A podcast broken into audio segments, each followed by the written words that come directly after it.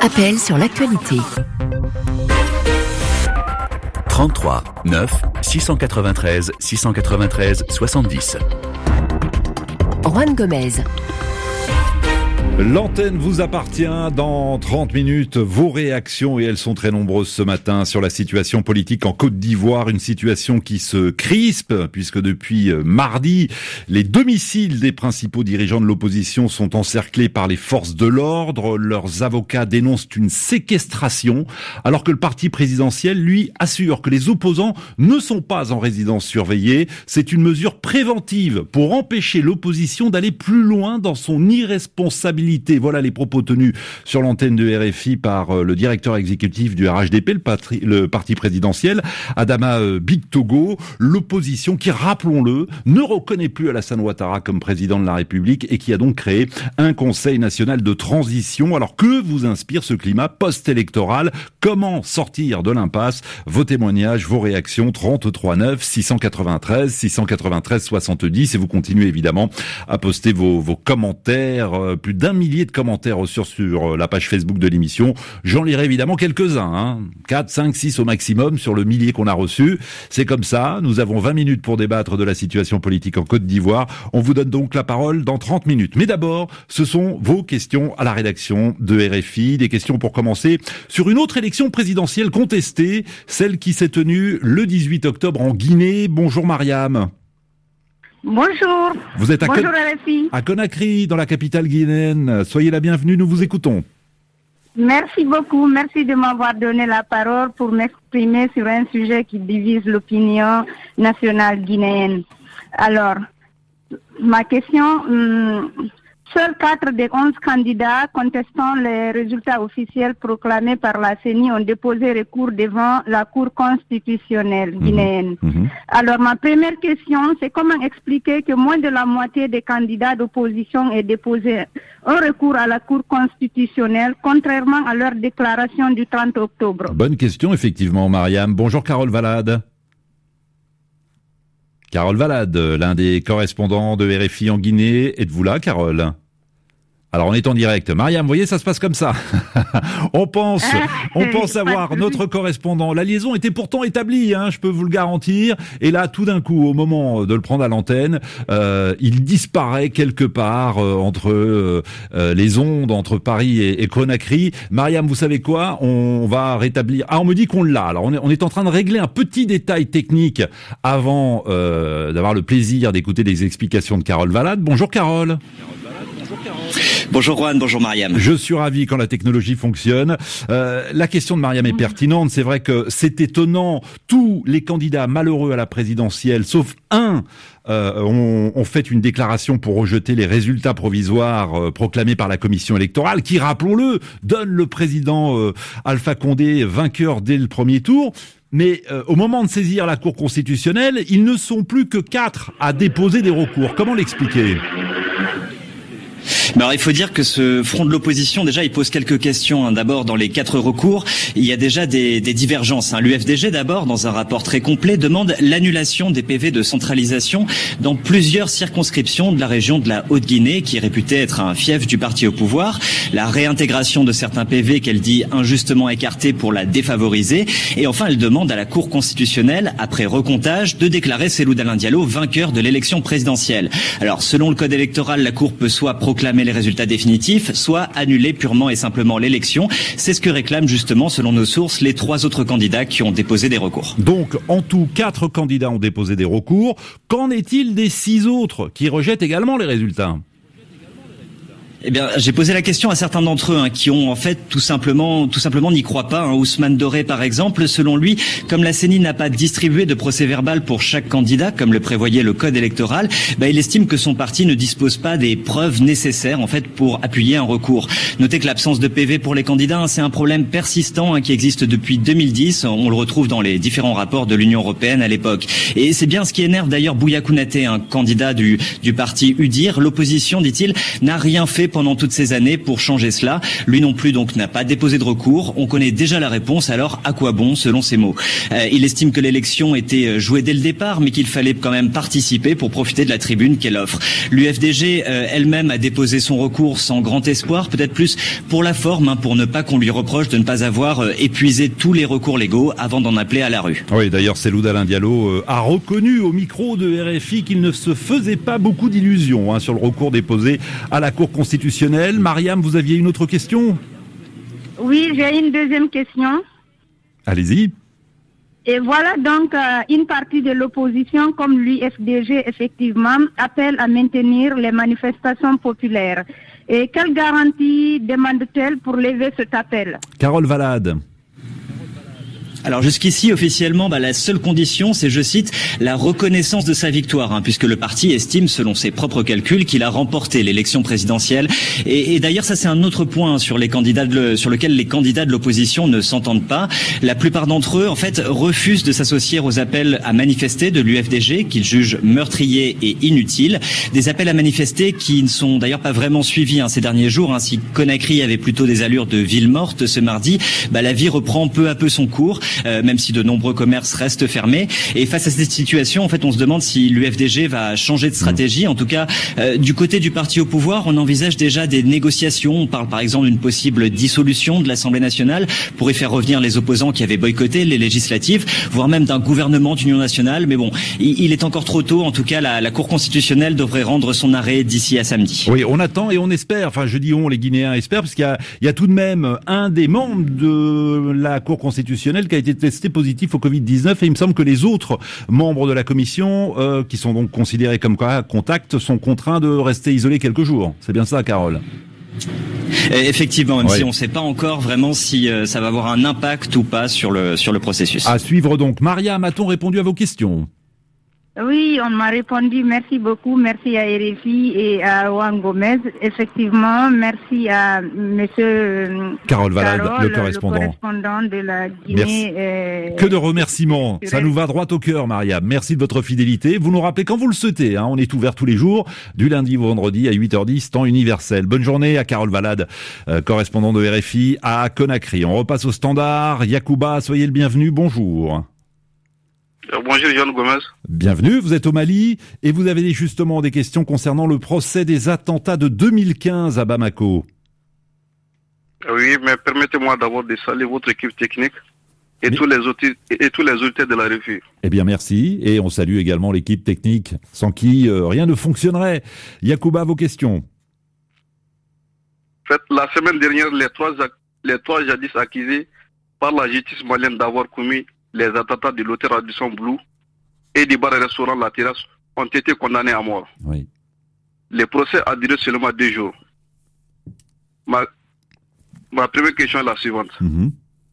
Est-ce que la justice a pu établir toutes les responsabilités Oui, c'est vrai que deux jours, ça peut sembler court pour euh, un tel procès. Je rappelle tout de même que ces deux attentats, en mars 2015 et novembre de la même année, ont coûté la vie à 25 personnes. Kaoru Magassa, bonjour.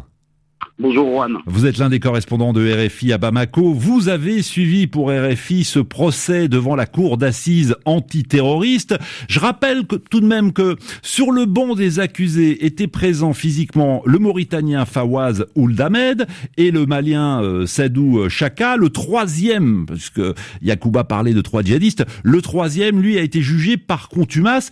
On peut se poser la question, deux jours de procès, ça semble court, est-ce que la justice a tout de même pu établir toutes les responsabilités?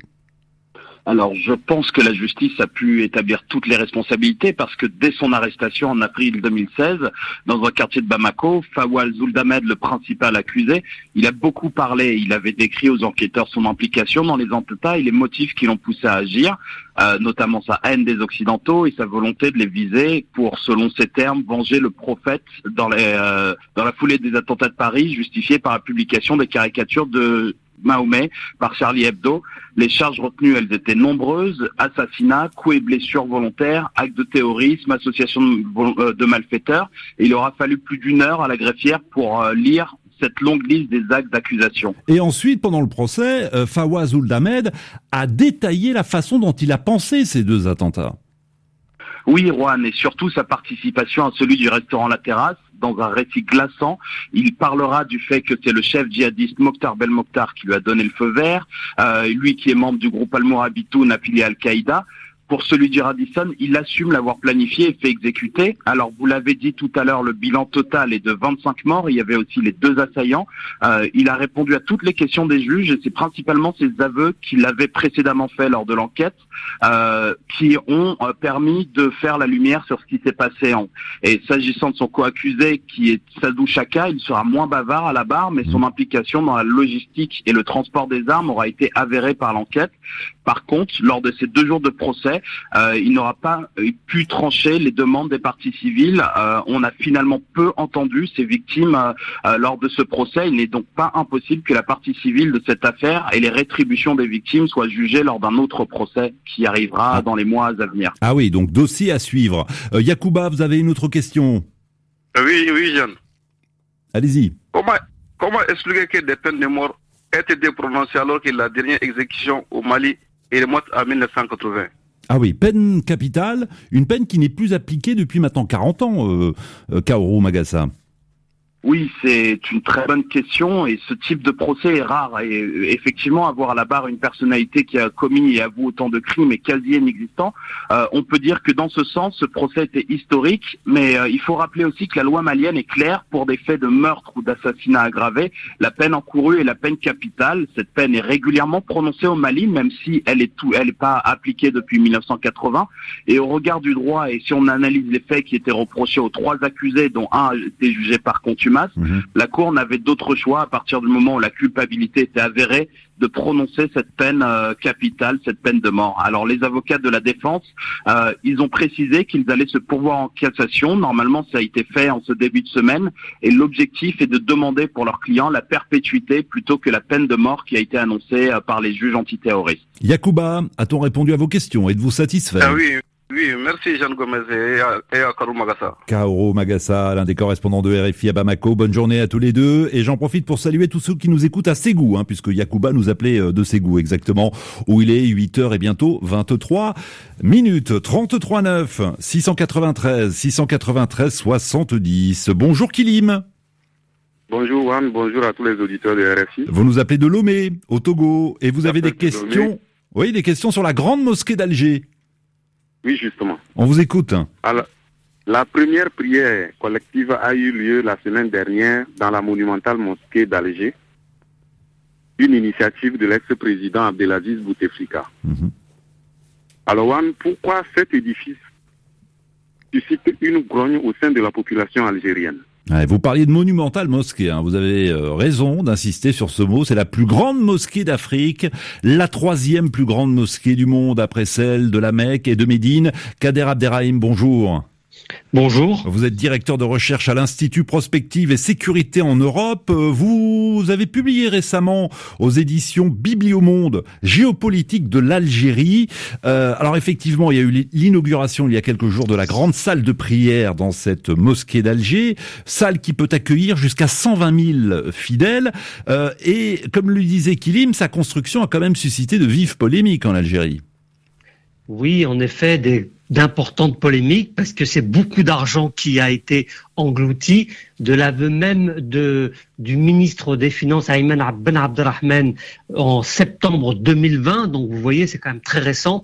Cette mosquée aurait coûté euh, un milliard d'euros.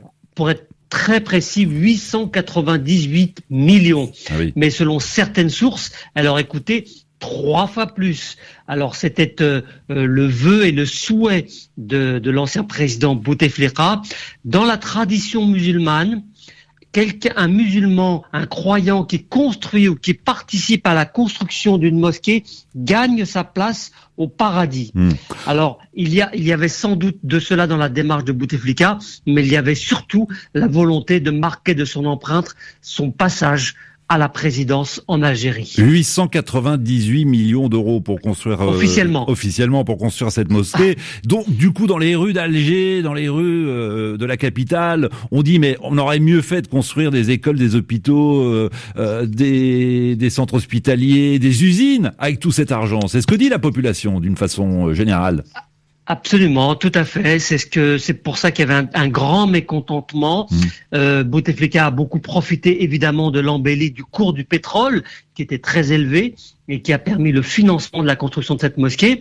Et puis, euh, rappelons qu'elle a été construite également par des entreprises chinoises. L'encadrement était chinois. Mhm. Beaucoup d'ouvriers sont venus de Chine, même s'il y avait des travailleurs algériens et africains, mais c'était marginal par rapport au, problème du chômage des jeunes en Algérie. Oui, ce chantier qui a tout de même duré huit ans n'a finalement pas permis de créer de nombreux emplois sur place. Euh, Kilim, rapidement, vous avez une dernière question. Oui, cette mosquée veut faire la promotion de son propre courant, celui d'un islam maghrébin. En quoi euh, est-ce qu'il se distingue des courants venus du Moyen-Orient? Kader Abderrahim, est-ce qu'on peut répondre euh, succinctement? Oui, alors pour faire très caricatural, euh, l'islam traditionnel qui est pratiqué au Maghreb, c'est l'islam malékite par rapport au wahhabisme, notamment pratiqué, lui, qui vient des pays du Golfe Persique. Et il existe ainsi différents courants dans l'islam. Et les écoles coraniques euh, qui sont euh, euh, aujourd'hui situées au Maghreb pratiquent cet islam malékite. Au Maroc, on appelle ça l'islam du juste milieu. En Algérie, Bouteflika a voulu que ce soit un islam maghrébin, mais il n'y a pas beaucoup de différence, si ce n'est évidemment la compétence et surtout hmm. la transmission des connaissances coraniques. Merci infiniment Kader Abderrahim d'avoir pris quelques minutes ce matin, directeur de recherche à l'Institut Prospective et Sécurité en Europe. Kilim, je vous souhaite une belle journée à Lomé. Au Togo, il nous reste trois minutes. J'accueille avec plaisir dans ce studio, à deux mètres de moi, Christophe Diremzian du service des sports. Bonjour. Bonjour Juan. Vous allez bien Christophe? Parfaitement. Des questions sur Diego Maradona. Eh oui, Diego Maradona, opéré il y a quelques jours. Euh, bonjour Privat de Dieu. Oui, bonjour Juan Gomez et bonjour à tous les éditeurs RFI. Merci de nous appeler d'Abidjan, nous vous écoutons. Ok, quelques jours après son 60e anniversaire, l'icône euh, du football argentin Diego Maradona a été opéré avec succès d'un hématome. Je voudrais savoir face à cette situation. Oui. cette opération ne va-t-elle pas laisser de séquelles? En d'autres termes, euh, est-ce que Diego Maradona poursuivra toujours sa carrière d'entraîneur?